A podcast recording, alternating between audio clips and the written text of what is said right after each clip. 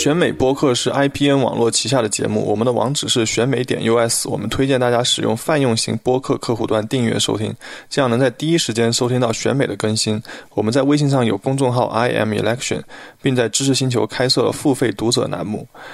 每日更新最新最快的美国时政要闻和社科研究动态，并附有专业人士的点评分析。各位听众朋友们，大家好。众所周知。在各州提前投票都已陆续结束之后，二零一八年的美国中期选举距离我们近在咫尺。虽然在过去的一个月中发生了很多变动，但选美一个月篇播客所分析的基本上没有本质上的变化。民主党看上去将夺回在众议院的控制权，而参议院有很大几率将保持在共和党手中。与此同时呢？民主党将赢下大量中西部摇摆州的州长选举，而不少深红地区的州长选举选情依然难以做出断绝。倒是有些细节上的变动，很值得我们的观众朋友们和听众朋友们去了解。这也是我们今天播客的主要内容。从各项民调数据来看，共和党依然在本次中期选举中面临着巨大的考验。总统特朗普的支持率一直是卡在四成出头。而这一低迷的表现，实在是和美国在第三季度强势的经济增长和就业数值形成了鲜明的对比。我们之前也曾多次提到说，若在任总统支持率不足五成的话，从历史经验的角度来看，执政党正在中期选举中遭到沉重的打击。民主党呢，在全国民调中，在目前来看来是大幅领先共和党，也就是所谓的 general ballot 中保持着像八到百分之十的。这个左右百分点的左右的优势，我们从近期民调的走势中能看到，说民主党的优势虽然在近期中有着一定程度上的缩小，比这个一两个月前的十五个到十三四五个的这个百分点左右降低到了这个高个位数的领先，但呢，这个其实并不是什么特别奇怪的现象，因为两党选民往往会在选选举即将结束的时候回到自己党的怀抱，这是一个所谓的回家的效应，其实在过去的几次选举中都屡次出现。共和党呢，在过去的几周中，把这个民调的缩进归根于在这个大法官卡瓦诺提名听听证会所引发的一系列争议。啊，就是认为他们认为卡马诺事件实际上帮助了共和党选民回家，刺激了共和党选民的这个投票的积极性。那我们单纯的从这个近期的民调数据来看呢，说这个共和党所谓的这个卡瓦诺效应和卡瓦诺热大概也就持续了不到两周。民主党在过去的几周中又重新稳固了他们的领先，重新这个夺回了这个相当于这个高个位数，这个低这个低两位数的领先。当然了，这个卡瓦诺的效应很有可能在某种程度上帮助了这个共和党在这个参议院的希望，但这个这一点呢，还是有待我们这个选举的去考察、去验证。不少像这个 Nate s o v e r 这样的这个专业的这个中立观察人士，反而认为卡瓦诺事件打击了这个众共和党在众议院的选情，尤其是伤害了他们在这个所谓成交女性选民中的这个投票选情。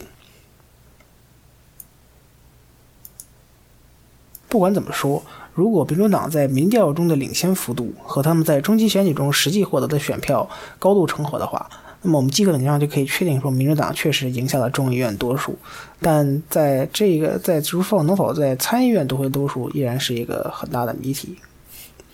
本次选举中很有意思一点呢，是选民倾向中的这个性别差和教育差，就是所谓的 gender gap 跟 education gap。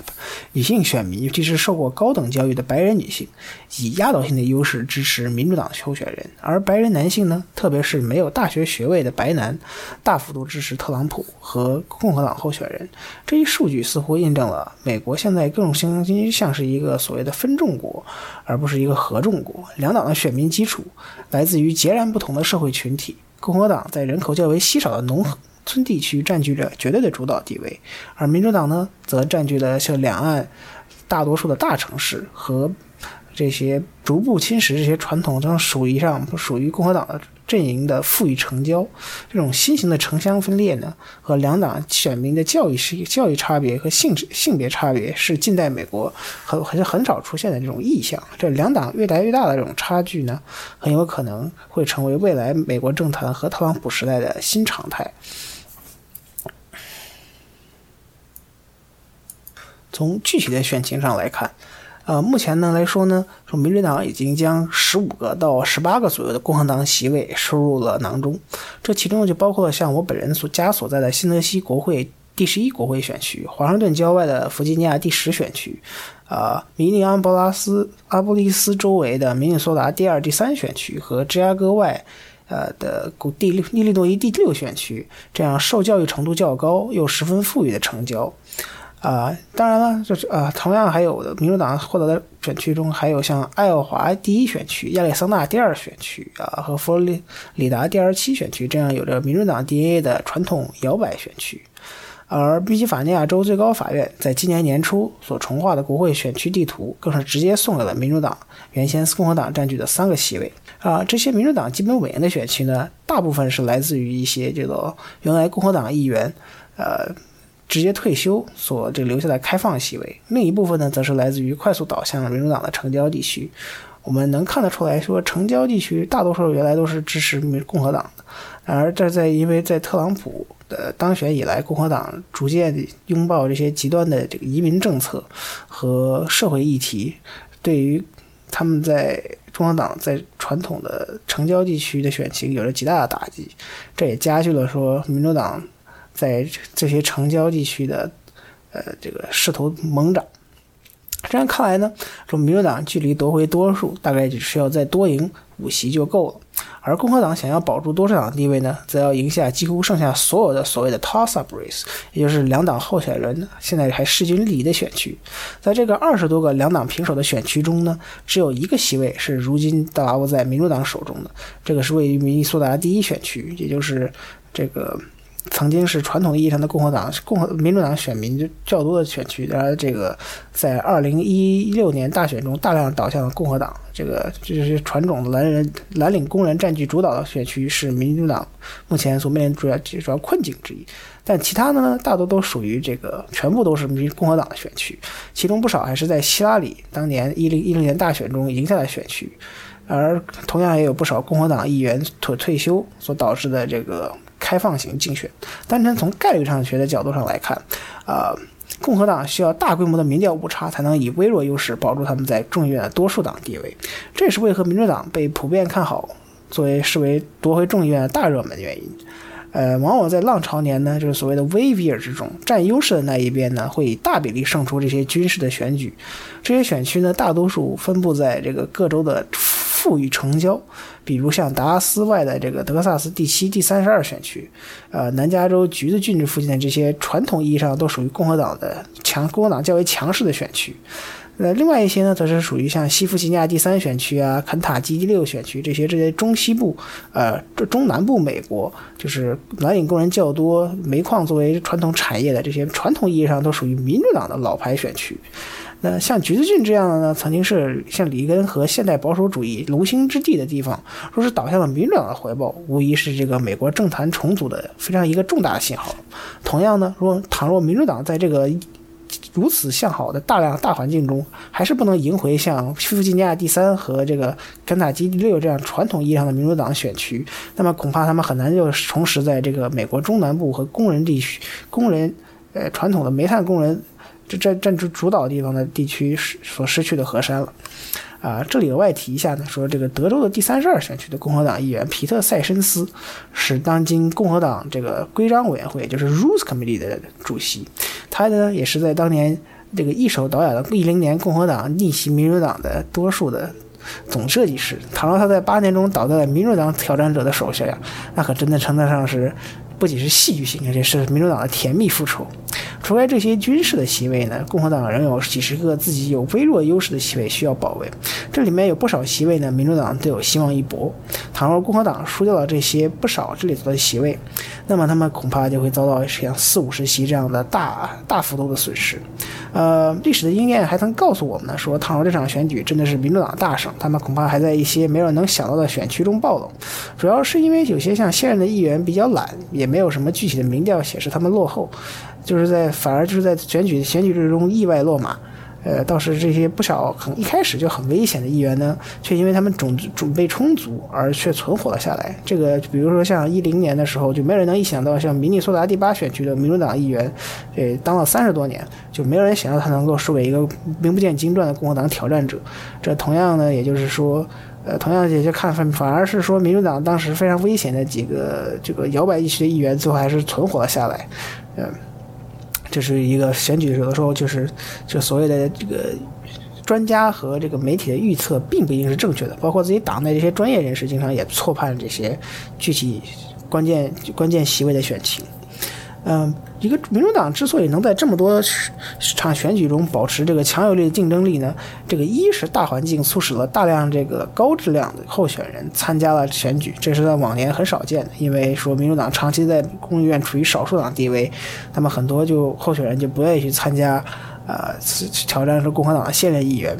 二是呢，就是特朗普当选之后，民主党选民的高涨的激激情和这个投票率，这一点我们从过去一年的特殊选举和补缺选举中就能看出来，说民主党的这个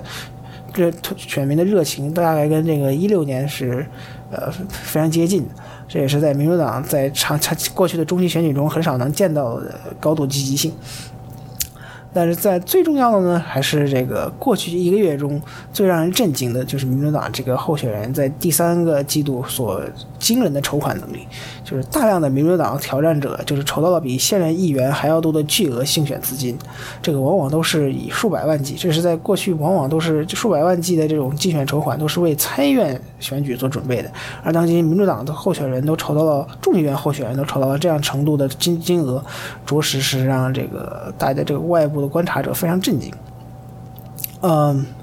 这综合来看，就让说民主党对这个共和党在财务资源上几乎形成了这个二比一的优势，这是一种前所未有的金钱优势。这个几乎所有人都没法想到，说就大家都认为民主党在这个筹款中是十分有优势的，但没有人想到他们竟然能筹集。这么多的竞选资金，这些充足的资源呢，能让民主党这个拉长战线，把一些个资金深入一些本来就是不该保有竞争性的这些这些选区里头。反而呢，共和党呢，则是因为他们的资源有限，就是很多这个议员比较懒，就是他他筹集的资金远不如这个挑战者，所以就必须要放弃不少已经不可挽回的选举。当然了。这个金钱并不一定是一场选举中的决定性因素，没有钱呢，固然是万万不能，因为没有足够的竞选经费呢，是无法维持一个健康的选举团队，无法这个组织大量的这个催票活动，但是呢。再多的金钱和广告，有的时候也未必能改变选民的心态和这个选区本有的党派倾向。像民主党，但民主党这样这个所谓前所未有的巨大优势，实在是让人瞠目结舌。这也让这大多数共和党人非常头疼。就是没有人能意料到这样巨大的金钱优势能给民主党最后带来什么样的优势。但是钱多总比钱少好。保守的估计呢，说民主党将在此次选举中增加三十个到四十个众议员席位，当然也有可能像共和党一零年那样一举冲上五十个甚至六十个席位，但更也也更有可能呢是像零六年那样，在共和民主党在中期选举中虽然在全国范围中取得了大胜，但是在输掉了不少这个二十几个这个百分之四个百分点之间的这个二十几个席位，就反而最后只增加了三十一个席位，呃。共和党上个在上个时期年上个十年的这个选区重划中建立起了加大了结构优势，比如说他们在这个俄亥俄呀和北卡罗来纳这样的关键的摇摆州。都采取了这个所谓的 gerrymander，就是竭力买瑞这样的这个选区重划中最大化自己选民的机构，就导致了说一定程度上就帮助了民这个共和党止血。但在这次中期选举之后。共和党能否还在下个十年中顺风顺水？尤其是他们如将在州议会跟州长一级的选举中遭遇强有力的挑战，恐怕是要画上一个很大的问号。那么参议院的选举呢，就很不一样。呃，共和党凭借着这个一个世纪以来几乎是最佳的选举地图，保持这个极佳的身位。共和党仅需要保卫九个席位，而民主党呢，不仅要保卫它二十五个席位之多，其中五个呢，甚至来自于特朗普压倒性优势胜出的深红州。啊，还有五个是这个特朗普赢下所谓的这个摇摆州，但其其实相对于来说，并没有这个媒体所描绘的那么危险。相比一个月之前呢，参议院的选情相对来说明朗了不少。共和党候选的国会议员克雷默在北达北达科他州拉开了和现任民主党参议员啊海蒂·海特坎普的这个差距。海蒂·海蒂坎普呢，就是他是一个这个温和派的民主党人，但是他在这个卡瓦诺听证会听这投这个卡瓦诺法官这个升任的这个听证会上，呃反反反对了这个卡瓦诺，然后他在近近近几个月以来，他的这个选举，呃误用了这个所谓性侵民事的名单，呃让他失分不少。嗯，由于那个这个州的深红属性和美国政坛在近些年的极化进程，这普遍认为这个海特坎普很难再重现他这个零六呃六年前的这个神奇这个胜利，因为他六年前这民调也显示他在这个时候落后十个百分点，呃，所以就是说就比达科大的民调其实有的时候是不太靠谱。你们像这种，呃，是地缘地广人稀的州，这个收集民调其实是一件非常困难的事情。呃，在丢掉北达科他州的这个情况下呢，民主党不仅要保住他自己其他几个仅有微弱优势的席位，同时必须要赢下共和党占据的这个内华达、啊亚利桑那、田纳西和田纳西和德克萨斯这两个深红州中的三个，才能夺回他们这个在参议院的一四年失去的多数。单纯从统计学的角度上来看，这就已经是一个非几率非常小的事情。如果在具体分析来看，呃，像来自于西弗吉尼亚的这个民主党议员乔曼钦啊，Joe Manchin 和明大拿州的这个丘囧泰斯特，就 John Tester，都是相对来说被普遍看好将继续连任的。他们在个人的品牌在这些相对来说呃比较深红的州，依然这个能够击退这个乏善可陈的共和党挑战者。呃，啊，其他来自于摇摆州的民主党选议员呢，像俄亥俄的这个呃这个舍伦布朗，呃，宾夕法尼亚的凯西。呃，威斯康星的鲍德温和这个密歇根的斯特布诺，都已经基本上被认为是锁定了下一任期。这个反正任何人啊，另外提就是任何人认为新泽西这个民主党参议员这个受到前段时间因为贪腐被起诉的门南德斯将会输输掉在新泽西这个深蓝州的参议院席位，基本上都是对新泽西政治不太了解。因为像这个新泽西这个共和党人在一九七四年之后、七二年之后就再也没有赢过共和参议院选举，而在过去的几年中，他们往往都是在最后时刻都有一定的希望，却在临门一脚被这个当头一棒，最后是还是以这个较大规这个优势。输掉，这门奈德斯的话，还是其实被大这个还是更加看好。如果他真的输的话，那确实可能会是今年最大的呃冷门之一了。嗯。呃，再看到其他摇摆州的，或者说偏红州的共和党、民主党参议员中，像佛罗里达的老牌参议员这个比尔尼尔逊是一个比较这个传统的南方民主党人，就是相对温和来说，他这个这个在一度在八月份的时候就大规模落后他的这个共和党对手，呃，这个州长佛罗里达州长斯科特。呃，但是呢，他在这个民主党州长这个候选人，这个西裔这个非裔不这个非裔候选人这个安德鲁吉利姆的帮助下，这个扭转了先前的劣势，已经在这个过去的几个月的民调中就跑一个月的民调中取得了对斯科的一些微弱的优势。当然，有些民调显示他领先较多，但是根据佛罗里达这个非常接近摇摆州的属性的话，很难说他的优势到底有多大。但是相对来说，他还是更被看好的一方。呃，再看说深另外一个深红中西部的深红中，印呃印第安纳州的唐纳利在一二年是作为的意外参当选参议员，因为他的这个对手。呃，共和党对手发表了所谓的这个强奸是上帝所安排的争议言论，这是一直被认为是这个相对来说最危险的几个民主党参议员之一。但是呢，说他的这个候选人，共和党对手就是这个商人麦克布莱恩，相对来说是一个经验匮乏的政治新手，就是导致了说这个给当纳利在选举初期便这个打好基础。呃，所以说一直在民调中还是落后于唐纳利，他也是被稍稍看好。不过在这个一六年民主党看好了这个拜一败选之后，说所有人所有民主党人都对这个比较是保保持的仅仅是谨慎乐观。那具体还这个还非常接近的情况下，可能还是要看当天选举会有什么最后的后果。啊，密苏里的麦卡斯基呢是接下来最危险的，就是仅次于海特坎普莱最危险的。呃，民主党参议员这个密苏里曾曾经在本世纪出现是一个知名的摇摆州，然后奥巴马这零八年其实也就差了三千票就赢，而麦卡斯基在零六年第一次当选以来，一二年实际上他在一直是落后在共和党这个候选人，共和党对手。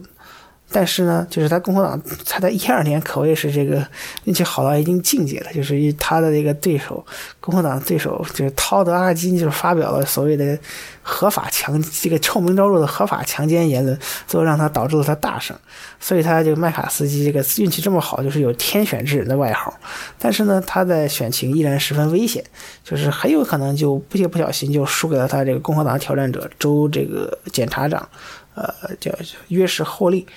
但如果共和党、民主党输掉任何这几个十分接近的选举的话，那他们基本上就跟参议院多数说再见了。因为民主党需要赢下更这个所谓四个共和党所现有的这个参议院席位才能拿到多数。那么，在民主党采取攻势的四场参议院选举中呢，最目前最被看好的是亚利桑那州，啊，民主党国会议员克里斯汀·塞维纳是这个第九选区菲尼克斯外，呃的一个政治新秀。那他曾经在年年轻的时候是一个所谓的反极端极端的自由派，是一个反战人士。但是他在国会议员期间，基本上是保持一个中间派立场，甚至大量甚至以百分之六十的基。说是在支持特朗普的政策的时候，那么他在这个民调中一直保持着对共和党共和党议员啊麦克萨利的的微弱领先。那么我们从这个所谓的领这个早期早期投票和提前投票的数据来看，说大概他是最有希望民主党夺回这个杰夫·弗雷克退休所留下来的宝贵参议院席位。那么在其次呢，便是希拉里在大选中赢下内华达州。即使那个民调中显示呢，是共和党参议员迪恩·海勒还保持一些微弱的领先，但内华达的民调这往往是过于高估共和党的支持率。呃，这在过去的一六年的大选中、一二年的大选和一零年参议院的选举中，我们都看到了这个样子。啊，而这个内华达提前投票的数据呢，显示的是民主党众议员杰森·罗基罗罗杰吉吉罗森的话，在这个所谓的拉斯维加斯保持着很大的领先优势，所以说我们很相对来说，他还是被更看好的一方，但是这可能会是一个非常接近的一场选举。那么再接下来看呢，便是十分艰难的两个红州的选深红州的选举，在田纳西的选举中呢，温和派共。民主党前民主党候选人前州长费尔布莱德森试图重新走他当年当选州长的中间派道路，这个崇尚呃崇尚小政府啊，呃拥护这个企业拥戴企业。即便是在卡瓦诺事件之后，他依然能保持在在民调中的这个相对来说，必然并没有落后共和党候选人这个玛莎布莱克 （Marsha Blackburn） 多少。呃，这个积极拥抱布莱克特朗普的这个布莱克本呢，本来因为是田纳西的深红属性，应该是更被看好的一方。但是在最近的民调中，两个人基本上就是还是处于什么平手，甚至说有消息称说他在这个内部民调中表现也不是非常，也不是非常很好。啊，就选情如此接近，足以让不少共和党人士担忧布莱德森潜在的暴露。啊，而如果民主党能够在这里暴露的话，那么他们还真不是没有可能夺回多数。啊。另一场令备受媒体关注的德克萨斯州参议员选举，虽然说是史上最昂贵的一场参议员选举，但是特莱克鲁兹呢和贝和贝托欧欧罗克的这场较量之中，克鲁兹依然是被看好的那一方。虽然这个提前投票的数据说德州的这个投票率，尤其是。呃，比年轻年轻选民的投票率高涨，相比一四年来说非常接近，甚至非常接近一六年的数据。但德州的深红属性和这个贝托罗克经常的采取的这个过于激进和自由派的立场，恐怕还还是要阻挡民主党和贝托的梦想。不过他的意外强势表现也不是完全无功。最起码也能帮助到和他同天参选的民主党众议院候选人，呃，帮他们拉高这些在这个成交的后续这个投票率，甚至帮助他们，呃，不少这个所谓的 downwell，就是在选票下方的民主党候选人赢得赢得选举。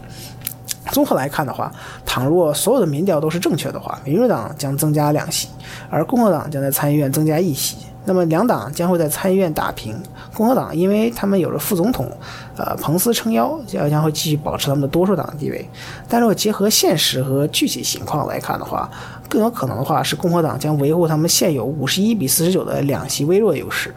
那甚至也不是没有可能增加到五十二比四十八或者五十三比四十七这样的。更稍微更大的一些优势，而民主党呢，要夺取多数也不是完全没有可能，只不过他们需要一些奇迹，就是说所有事情都要符合他们的这个期望。虽然这个结果对于民主党来说并不是特别的理想，因为你毕竟想这个在卡瓦诺事件之后意识到了参参议院的多数是多么的重要。但考虑到这次选举中糟糕无比的参议院地图，就倘若想这个，若是希拉里·克林顿当当总统的话，那么民主党可能就在这个中中期选举的这个这一竞选周期就要讨论他们是不是要丢掉七八个，甚至共和党有可能达到这个所谓的六十票的绝对多数了。说民主党能在这场选举中最小程度的上择取的已经是极佳的表现了，这也给他们在二零二零年相对对他们来说，呃十呃十分优异的参议参议院这个地图中夺回参议院多数打下了这个坚实的。基础。而州长的选情相对这一个月前其实变化并不大。民主党将大概率夺回像西墨西哥、缅因、伊利诺伊等这些深蓝州的州长宝座，而同样在中西部呢，密西根的民主党候选人怀特梅，呃，，Waitmer 已经锁定了下一任州长宝座，这是一个其他人都很很很很很难意料到的一个情况，但是他在民调中大幅领先。呃，在爱荷华邻居的爱荷华的民主党候选人霍布尔啊、哈伯和威斯康星的艾弗斯都对现任州长和 Kim Reynolds 和。呃，Scott Walker 就斯科特·沃克尔取得了一定程度上的领先，微弱领先。但是呢，目前来看还是很难，就是直接确定到底谁会，呃，谁会胜出。但民主党还是更被看好那一部分那那边。在经历了2016年的噩梦之后呢，说民主党在中西部的强势反弹呢，似乎预示了特朗普在两年后的连任路上将遭遇着巨大的考验。毕竟，特朗普，呃。想要当总统的话，连任的话，必须要在中西部胜出。在俄亥俄和佛罗里达这两个关键摇摆州的州长选举中，民主党的候选人，啊，理查·科科德利和安德鲁·基勒姆都有着分别有着不小的领先。但民主党在这些摇摆州的强势表现呢，甚至伸延到了一些深红州之中。像民主党这个非裔代表的这个推出的非裔非裔非裔候选人史史黛西·阿布安布拉姆，就是 Stacey Abrams，在乔治亚的州长选举中，以这个极富争议的州务卿啊布莱恩·坎普可谓是势均力敌。在这个最这个选项选举最后还最近还因为。呃，就是所谓的坎普作为州务卿，既既当裁判，又当又当又参加比赛的这个所谓的所谓的压制选票的行为是备受争议。但具体来看的话，因为乔治亚的话，因为没有人都达不到多数的话，大家都要参与这个二十二月再进行一番这个再进行一番这个一决高下的选举，所以很有可能我们在十十一月份还得不到这场选举的结果，啊。而堪萨斯的民主党的候选人呢，劳拉·凯利，则在有一位第三者的搅局的情况下，依然领先了这个共和党州务卿这个极其争议的科巴赫。这同样是一个所谓的，就是就是一直认为说美国到处都是这个选选举舞弊啊，甚至是特朗普这个所任命的这个选举舞弊委员会的副主席。呃，但他的这个过于保守派的立场和这个堪萨斯共和党前州长这个布朗巴克这个糟糕的这个执政情况，让民主党很有希望在堪萨斯这个深红州，来取得这场这场州长选举的胜利。而类似于这个情况是，俄克拉荷马州的这个民主党前总检察长这个德鲁埃德蒙森，在这个深红区中的民调中紧咬共和党对手。呃，这也主要是因为说民主党这个共和党这现任州长这马里费林。呃，糟糕的这个税改政策导致了说俄克拉荷马的教育系统是严重失灵，民主共和党不仅是共和党选民和民主党选民都对他十分不满。当然，最令人意外的其实是民主党候选人比利·苏顿在南达科他州州长中领先他国会议员，呃，共和党的国会议员克里斯汀·诺诺尔姆。这个其实是非常奇怪的一件事情，因为因为知道民主党其实在一九七四年之后再也没赢过南达科他州的州长选举，即使他们赢了不少这个南达科他州和北达科他州的这个参议员选举。这其实是一件非常有趣的事情。我们这个当然了，因为它是深红州，还是一个特别小的州，具体那个民调到底准不准，其实还是有待观察的。当然了，不和共和党呢，也不是一点好消息都没有。他们的这个候选人，这个州总检察长阿达亚当拉克斯拉，依然在这个内华达州长选举中保持着极其优越、微弱的优势。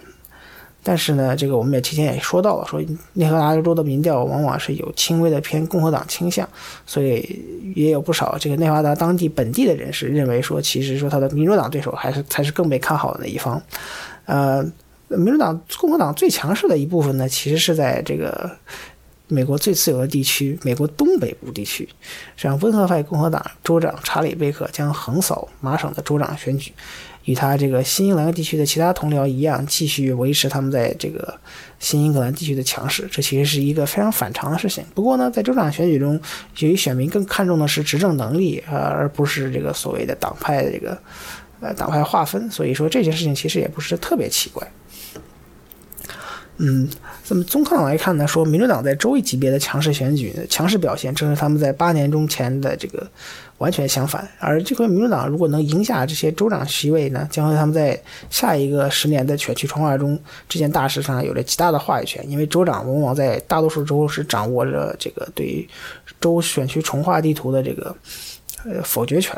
而二零一零年共和党在中期选举中所建立起的这个巨大性的结构优势呢，也可能就在这场选举之后就荡然不存了。那么综上所述呢，说今年中期选举呢，最有可能结果呢，还是民主党夺回众议院，然后再横扫不少这个关键的州长宝座，而共和党呢，将保住他们在很有大几率保住他们在参议院的微弱多数。而民主党依然是，当然了，民主党依然是有希望以微弱希望拿下国会两院的。但反而言之呢，同样的逻辑，也可以说共和党也还有机会保住国会上的绝对控制权。那么具体结果如何呢？其实还是有待这个选举日检验。不管怎么说，这个后中期选举的美国政坛都将和之前截然不同。不论是一个民主党主导的国会，还是一个共和党微弱优势的国会，都将给特朗普的执政和带来极大的麻烦。但是在中期选举即将结束之后呢，媒体的目光呢也将转向不远的二零二零年总统大选了。选美播客是 IPN 网络旗下的节目，我们的网址是选美点 US。我们推荐大家使用泛用型播客客户端订阅收听，这样能在第一时间收听到选美的更新。我们在微信上有公众号 IM Election，并在知识星球开设了付费读者栏目，每日更新最新最快的美国时政要闻和社科研究动态，并附有专业人士的点评分析。欢迎大家同时收听 IPN 网络旗下的其他精彩节目：《一天世界》、《灭茶苦茶》、《无次元》、《陛下观》、《太医来了》、《硬影像》、《流行通信》、《时尚怪物》。谢谢。